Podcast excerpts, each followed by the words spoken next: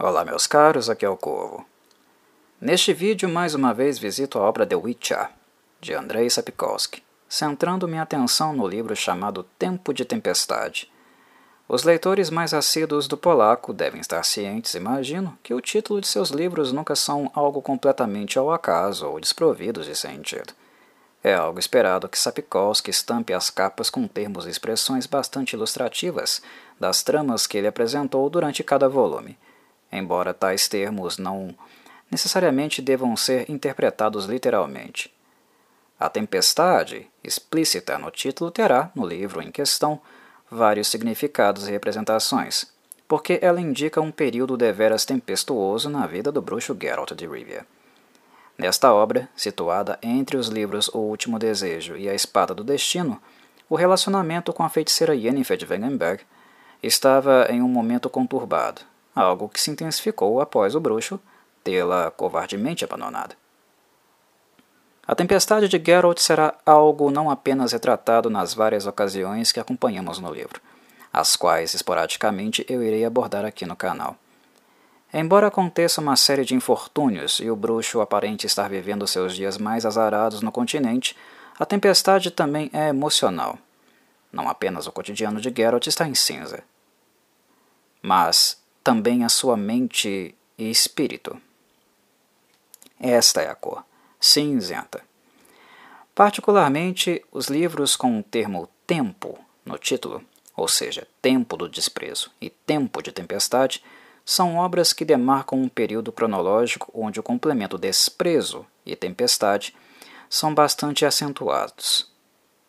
Acredito não poder mensurar como foi a experiência da maior parte dos leitores da obra, visto que fico muito ocupado com outras coisas no canal e não leio tanto as discussões que acontecem em fóruns.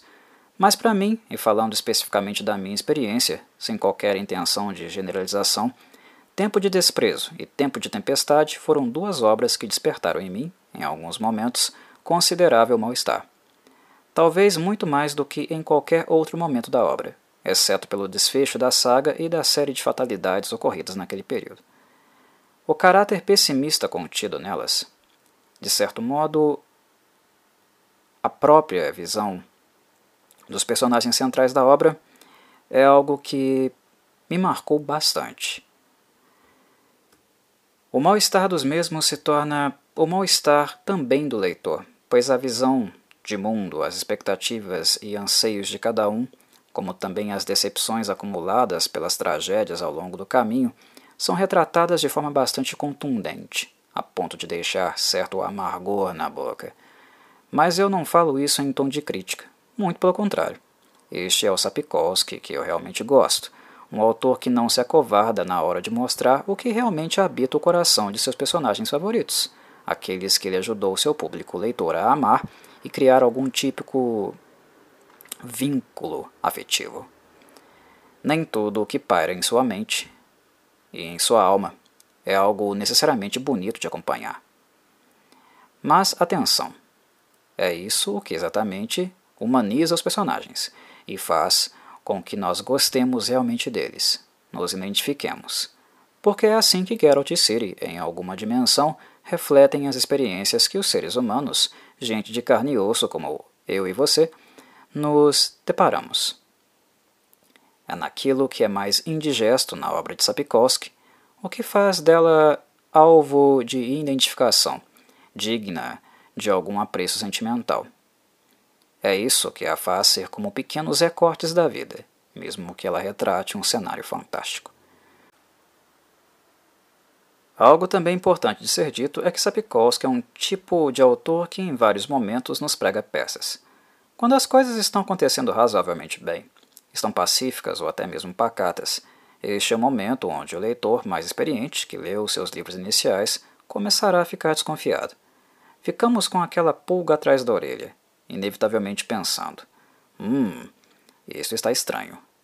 O que é que esse polaco vai me aprontar? Que porrada ele está esperando para desferir, no ponto onde eu estiver mais envolvido com a leitura? Acredito que os leitores sapkowskianos possam reconhecer e entender exatamente este sentimento. Dito isso, a leitura do capítulo introdutório de Tempo de Tempestade nos coloca em uma situação parecida de cogitar algo desta natureza, porque ele é, de certa forma, o autor dando um doce para aqueles que conheceram sua obra por vias diferentes da literária. De certo modo, o capítulo inicial tem algo de gamer. Ele é quase como a descrição de uma quest, uma missão selecionada, selecionada pelo gamer, dentro de um jogo da CD Projekt Red. E eu digo isso em virtude da estrutura narrativa, da forma que o capítulo é organizado, pensado e como ele retrata o modus operandi do ofício de bruxo, do aspecto mais bélico inerente à profissão. Isso não é tão comum na obra porque, obviamente, o drama sempre foi o principal assento de The Witcher. Os livros não são, e nem poderiam ser, gratamente, uma simples reprodução de uma quest oriunda de um game eletrônico. Se eu fosse, seria uma obra bastante estereotipada, que não abordaria toda a tensão e incertezas contidas no seu âmago. E além disso, seria um tipo de obra onde as tempestades, as turbulências dentro e fora dos personagens talvez não nos atingissem com a mesma eficácia. Uma das grandes dádivas da literatura é o fato dela nos fazer criar imagens mentais dessas situações, algo que fazemos de maneira bem sensível. Utilizamos muita energia psíquica neste processo, algo que aumenta consideravelmente o grau de imersão que nós temos. Mas, enfim, o capítulo inicial de Tempo de Tempestade é um docinho na boquinha do público gamer, porque obviamente Sapkowski sabe que não escreve mais apenas para leitores, um tipo de público cuja exigência é baseada apenas na experiência prévia com os manuscritos anteriores. A expansão da obra feita na adaptação dos games criou outro nicho, que surge para o autor com outras expectativas e uma forma de interpretação dos personagens completamente diferente. Agradar este público um pouquinho é algo que não quebra a mão do autor, e sendo assim, ele foi bastante gentil na abertura da obra, estruturando a narrativa de forma a ilustrar mais uma vez, como em outros momentos, a ação do bruxo contra o monstro.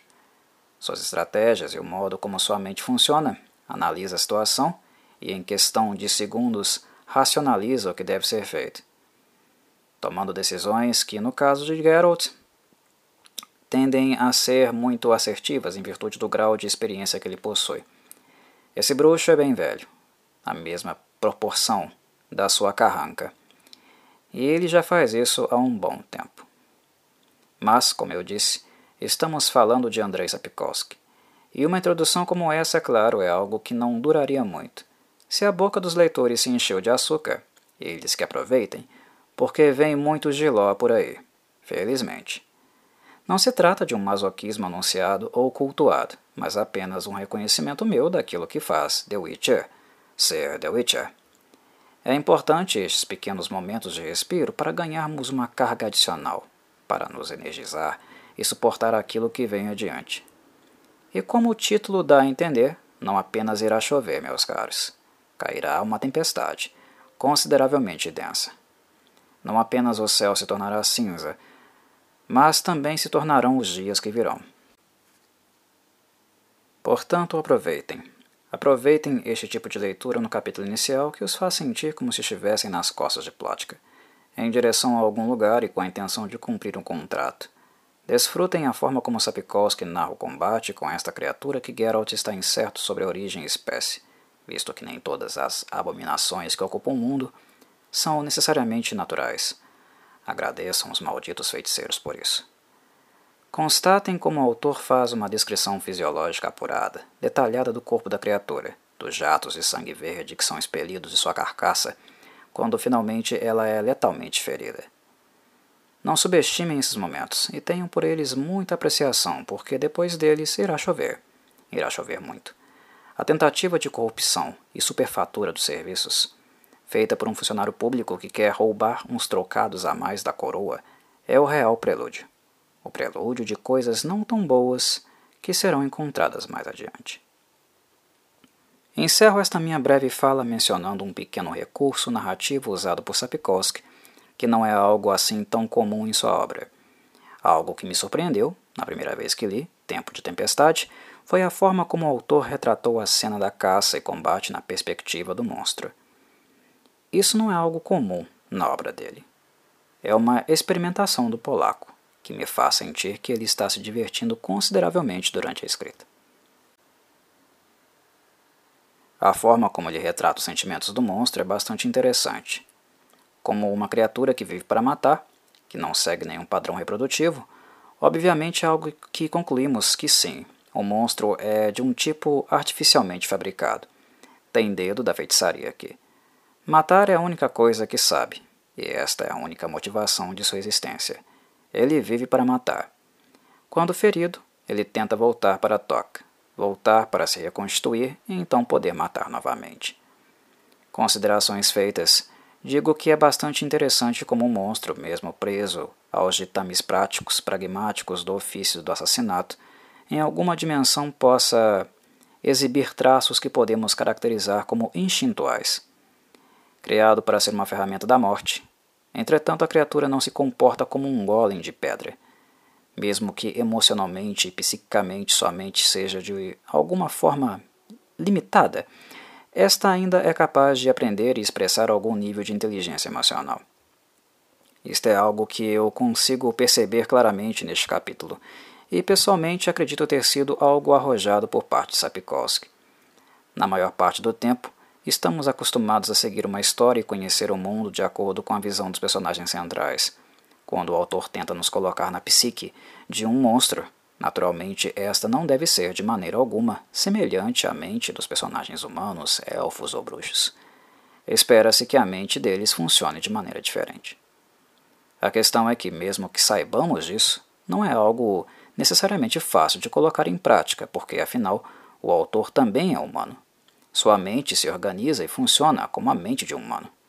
Então, é algo realmente arrojado como Sapkowski consegue nos transportar para dentro da mente da criatura, compreendendo o mundo com o julgamento dela, interpretando-o segundo a sua própria estrutura de organização psíquica. É algo que, nesta minha pequena fala, eu não poderia deixar passar batido, pois merece o elogio, principalmente quando constatamos que este é um tipo de abordagem não muito comum na obra do polaco.